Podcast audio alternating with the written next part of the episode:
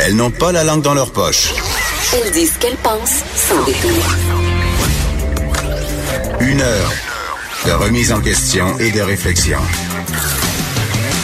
Geneviève Peterson. Vanessa Destinée. Les effrontés. Bon lundi matin, tout le monde. Euh, Vanessa, je veux juste annoncer quelque chose. Vas-y donc. Écoute, ça sentait le printemps hier au centre-ville, donc tu peux enlever ta tuque. Vanessa anime avec sa tuque depuis littéralement, depuis le mois d'octobre, je pense. Et je veux juste dire qu'elle m'a dit, et là, je trahis son secret, je suis vraiment la pire des animatrices. Je m'attendais pas à ça. Je le sais. L'heure. Je le sais. En, en- en plus, en plein lundi, tu dors un peu encore. Exactement. Fait que je vais mon plus vulnérable. Elle a pas lavé l'hiver. Elle me l'a confessé, elle me l'a dit. Des fois, il y a des vieilles traces de fond de teint sur sa tuque. OK? On fera un zoom sur la page Facebook des effrontés.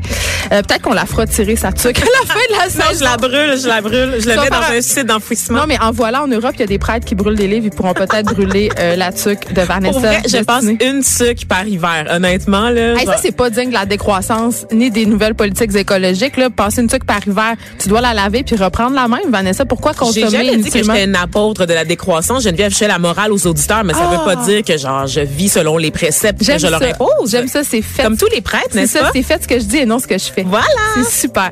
Écoute, hier, tu étais par hasard au centre-ville pour un tournage euh, pour Tabloïd et t'es t'es tombé dans la manifestation, et je dis tombé, t'es tombé par hasard sur la manifestation contre la laïcité. Absolument. Et je te dirais, Geneviève, tu parlais euh, du printemps, que ça sent le printemps. C'est la période des sucres aussi. Je te dirais que la rue, euh, hier, avait des airs de printemps érable parce que la mobilisation, oui, la mobilisation quand même des milliers de personnes qui étaient réunies euh, au centre-ville, c'était moins imposant que la manif euh, contre, euh, ben, pour le climat, en C'était fait. sur quelle rue? C'était euh, dans l'épicentre des manifestations à Près Montréal. Lucarne.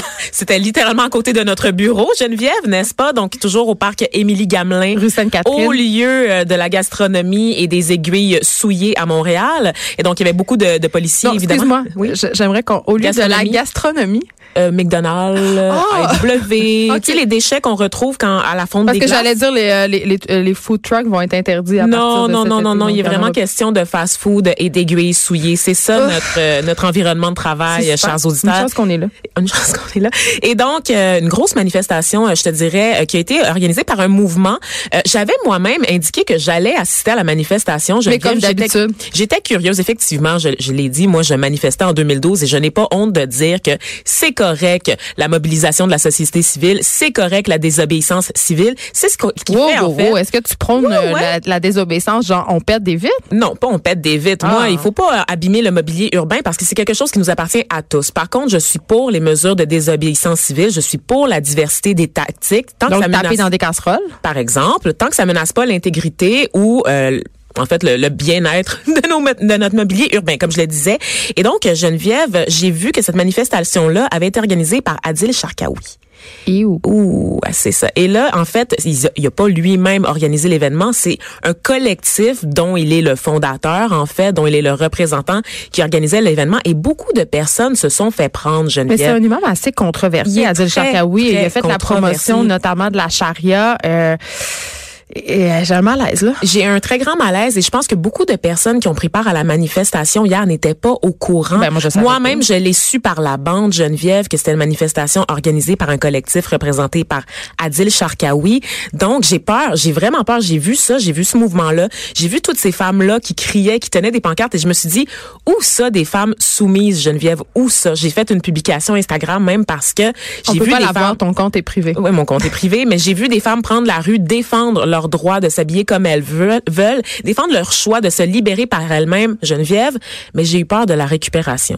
Ben, j'ai eu peur sûr. que les gens, que tout le monde, que ça sorte au grand jour, que c'était organisé par Adil Sharkawi. Je Ben là, on c'est vient la de le job- dire. Non, mais c'est la job des médias aussi de rapporter ça. Ouais. Et j'ai eu peur que leur mobilisation, tout cet esprit-là, moi j'ai vu des femmes, des familles, des Que ça enfants. soit sali par cette espèce d'association Exactement. douteuse-là. Parce que beaucoup de personnes ne savaient pas qui était à la tête de l'organisation. Tu vois passer une Et beaucoup manifestation de sur personnes Facebook. ne savent pas qui est Adil Sharkawi Oui. non plus. Plus. Exactement. Euh, Puis là, je l'ai dit, c'est un imam controversé qui a tenu des propos vraiment très discutables euh, sur euh, la société québécoise, sur les femmes. C'est- pas, c'est pas un imam Et qui est progressiste. il y a des liens aussi avec des groupes. Il y aurait des liens avec des groupes Ben, il terroristes. fait le l'apologie de l'islam radical. On Oui, va se et du dire. djihad, donc. on se rappelle des jeunes parce que lui, il y avait comme un, un- un cours qu'il donnait là, au cégep, Au de, Maison, cégep, de oui, Maisonneuve. ça, il été à, à l'origine, si on veut, euh, du départ de plusieurs jeunes Québécois euh, vers la Syrie. Donc, euh, c'est un, c'est un élément euh, actif de radicalisation, si on veut. Oui, à travers un centre culturel en fait destiné à la communauté musulmane. Et comme je te dis, Geneviève, c'est tellement traite parce que c'est super facile sur Facebook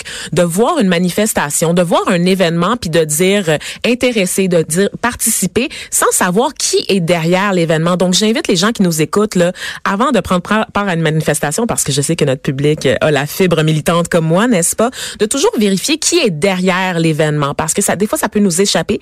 Et je pense que dans le cas d'Adil Sharkawi, je pense qu'il savait un peu ce qu'il faisait. Il y avait combien de personnes hier, tu disais? Tu Des disais, milliers. Vanessa? Ça n'a pas été chiffré exactement, mais on, on parle de milliers dans les médias. Ben, c'est 5 000, 10 000, euh, pas 100 000. là. Ouais, je te dirais peut-être 8000 à peu près. 8000 Ok. personnes. Même. C'était assez massif comme manifestation. Moi-même, pour mon tournage, je devais rejoindre un Uber. Non pas un taxi, un Uber, Geneviève. Et ça m'a pris 40 minutes rejoindre mon Uber parce Mais que toutes les euh, rues étaient bloquées. C'était pour Et- une bonne cause. C'était pour une bonne cause. Il y avait des masses de gens, beaucoup de femmes voilées, évidemment, parce qu'on aura beau dire ce qu'on veut dire. Cette loi-là vise avant tout les, femmes musulmanes. La question qui tue, Vanessa, Oui. beaucoup de femmes voilées? Oui. Quel genre de voile t'as vu?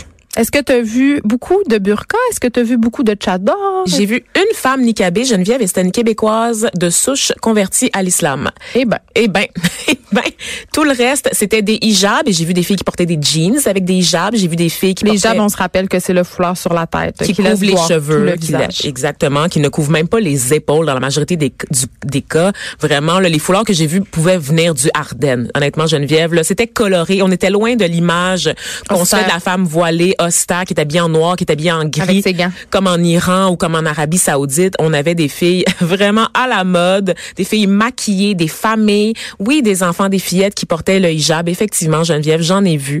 Mais j'ose croire que les femmes qui marchaient dans la rue Mais là, c'était dans le cadre d'une manifestation. Oui. On sait pas si ces petites filles-là ont décidé de soutenir leur maman en portant le un hijab. On ne sait pas. Mais on se dit que, on, on par- encore une fois, on parle de, des femmes soumises, de femmes qu'on doit libérer. Ben moi, je les ai vues dans la rue, Geneviève, et cette femme-là était libre. Alors oui, puis alors qu'on sait qu'en Iran c'est totalement le contraire, les femmes manifestent en ce moment pour pouvoir enlever leur voile.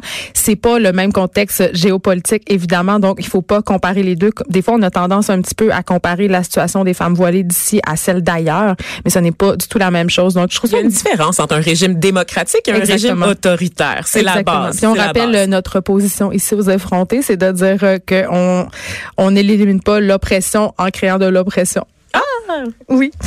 J'avais envie de faire un petit édito euh, ce matin. Vanessa, on vient d'en faire un euh, malgré nous euh, avec la manifestation contre la laïcité. Euh, J'ai vu une nouvelle passer euh, et à chaque fois que ça arrive, une histoire comme ça, euh, bon, c'est sensationnaliste, euh, les médias s'en emparent, euh, ça, ça joue dans nos imaginaires parce que ça a rapport avec la famille. Il y a une femme qui a accouché dans sa voiture. Oh mon Dieu. Mais ça arrive, tu sais, on- ça arrive une ou deux fois par année qu'on a ce genre d'histoire-là. J'ai des amis à moi qui ont donné naissance euh, à leur euh, fille sur la rue Saint-Joseph à Montréal. On se rendait en l'hôpital Saint-Luc. On tue la une. Oui, euh, il y aura Josiane Stratis euh, plus tard à l'émission euh, dont la sœur Caroline Stratis a accouché dans sa salle de bain. Tu sais, quand on entend des histoires comme ça, notre premier réflexe, c'est de dire... Oh mon Dieu, ça devait tellement être épeurant, ça a pas de bon sens. Puis c'est- vrai que euh, dans ce type d'accouchement-là ça se passe très vite, euh, moi j'en ai eu un accouchement d'une heure et quart, mais j'ai accouché avec une sage-femme, donc il y avait quelqu'un, ça peut vite devenir euh, très très paniquant entre guillemets, et pour la mère et pour le papa. Euh, surtout si c'est un premier enfant parce que tu sais pas trop euh, ce qui va t'arriver. Donc, c'est l'histoire d'un couple de la Malbaie, ça leur est arrivé. Et là, ce qui est étonnant dans cette histoire-là, ce qui est un peu choquant, c'est que ça, leur est arrivé parce que à l'hôpital de la Malbaie, on a fermé le département d'obstétrique Vanessa parce que dans l'hôpital en tout et pour tout, il manquerait 40 infirmières. Donc, il y avait tout simplement pas d'effectifs pour que cette madame-là, Angélique de son prénom, puisse accoucher à l'hôpital. On on, on leur a suggéré, en fait, à ce couple-là, quand ils sont présentés à l'hôpital, de se rendre à Québec. Mais là, il faut savoir, quand la Malbaie et Québec, il y a 142 kilomètres, Vanessa. C'est loin. c'est loin Ça, longtemps. c'est- Ça, c'est 1h45 de route quand tu roules à une vitesse normale, entre guillemets. Euh, je sais que tu n'as jamais eu de contraction, mais d'accouchement. mais euh, toutes les filles qui ont accouché, qui nous, toutes les femmes qui ont accouché, qui nous écoutent en ce moment, savent que faire de la route quand tu as des contractions, c'est peut-être la pire affaire au monde à cause du roulement parce que ça fait très, très mal. Donc, 1h45 de route, ça peut vite virer au cauchemar. Ça fait très, très mal. Mais j'avais quand même envie de dire, et là, c'est délicat, mais j'aime pas ça quand on présente dans les médias euh, ces accouchements-là euh, assez rocambolesques comme quelque chose de dangereux et de miraculeux. C'est pas ça? Ben, c'est parce qu'on se rappelle qu'accoucher, c'est un acte physiologique. Hein? Alors, la femme est conçue pour ça biologiquement. C'est un acte euh, qui se passe dans la majorité des cas très bien. Euh, donc, c'est sûr que c'est pas idéal d'accoucher dans une voiture, mais rendu là, je veux dire, les chances pour que ça se passe bien, malgré tout, sont quand même grandes, Vanessa. OK, OK. Donc, le, petit traitement sensationnaliste de, il aurait, ça aurait pu être un drame, ça aurait pu mal virer, blablabla. Bla, bla. Tu sais, je veux dire, c'est quand même ça, me dérange, tu sais, mais c'est sûr qu'on nous a rentré dans la tête depuis très longtemps qu'accoucher seul, c'était dangereux. Moi, j'ai vu beaucoup de films, Geneviève, où l'accouchement, vraiment, là, ça a l'air d'être... Sanglant. C'est très sanglant, c'est, ça déborde, ça gicle de partout, c'est des cris de mort, de fin de ben, vie quasiment. J'ai envie de te dire, Vanessa, que c'est vrai. Un accouchement, c'est, ça peut être sanglant, c'est plein de fluides, et il y a souvent des cris qui nous échappent parce que on est en douleur. Mais euh, j'allais dire, quand, ça reste quand même un acte physiologique. Je pense que, tu sais, il y a un très bon livre qui a été écrit par André Rivard, qui est une historienne de la région de Québec. Ça s'appelle Histoire de l'accouchement au Québec et ça raconte à quel point euh, l'accouchement a été médicalisé au Québec et pourquoi. Et là, évidemment, on apprend que ce couple de la Malbella songe à poursuivre euh, l'hôpital, mais, tu sais, je comprends là en même temps, c'est déplorable. Ce qui est surtout déplorable, tu sais, à l'heure où justement les infirmières sont en moyen de pression à cause des heures supplémentaires qu'on leur impose, qu'on doit fermer des départements d'obstétrique euh, parce que il euh, y a pas d'effectifs, tu sais, parce que pour la majorité des gens, accoucher à l'hôpital, c'est quand même encore le choix numéro un, le choix le plus sécuritaire. Fait que des gens doivent se taper deux heures de route c'est sûr que je trouve ça absolument épouvantable, mais j'aimerais, je voulais juste attirer l'attention des gens sur le fait que on dramatise beaucoup l'accouchement, on dramatise beaucoup la façon dont c'est vécu par les femmes, mais dans la majorité des cas, ça se passe bien. C'était mon petit, euh, c'était mon petit édito grano. C'est parfait. Mais, mais j'avoue mon billet. Moi, j'ai accouché chez nous avec des sages-femmes. Tu sais, je, l'avoue là, d'emblée, j'ai un billet. Mais mm. voilà. Mais en même temps, je lis la, la réponse de la famille parce que bon, par les médias, le couple a appris que le CIUS de la capitale nationale estimait avoir pris la bonne décision de les envoyer comme ça par eux-mêmes à l'hôpital. Ce qu'on dit quand même, 40 semaines. Un transport en ambulance aurait peut-être ben, été plus adéquat. Exactement. 40 semaines, Geneviève. La route en pleine nuit. ça. Ce qui était dangereux, c'était pas l'accouchement, c'était ben le père au volant. C'était tout le contexte. Elle avait pas vu de médecin, donc on savait pas s'il y avait des possibilités de complications. C'est là que c'est dangereux. Elle est en pleine nuit. Je veux dire, hey, des fois, la communication, là, s'il y avait eu, ça, s'il y avait une sage-femme sur les lieux, s'il y avait une sage-femme qui avait pu les assister à la malbée, on aurait été ailleurs. C'est pour ça aussi que l'association des sages-femmes milite pour qu'il y ait plus d'accès à leurs soins en région.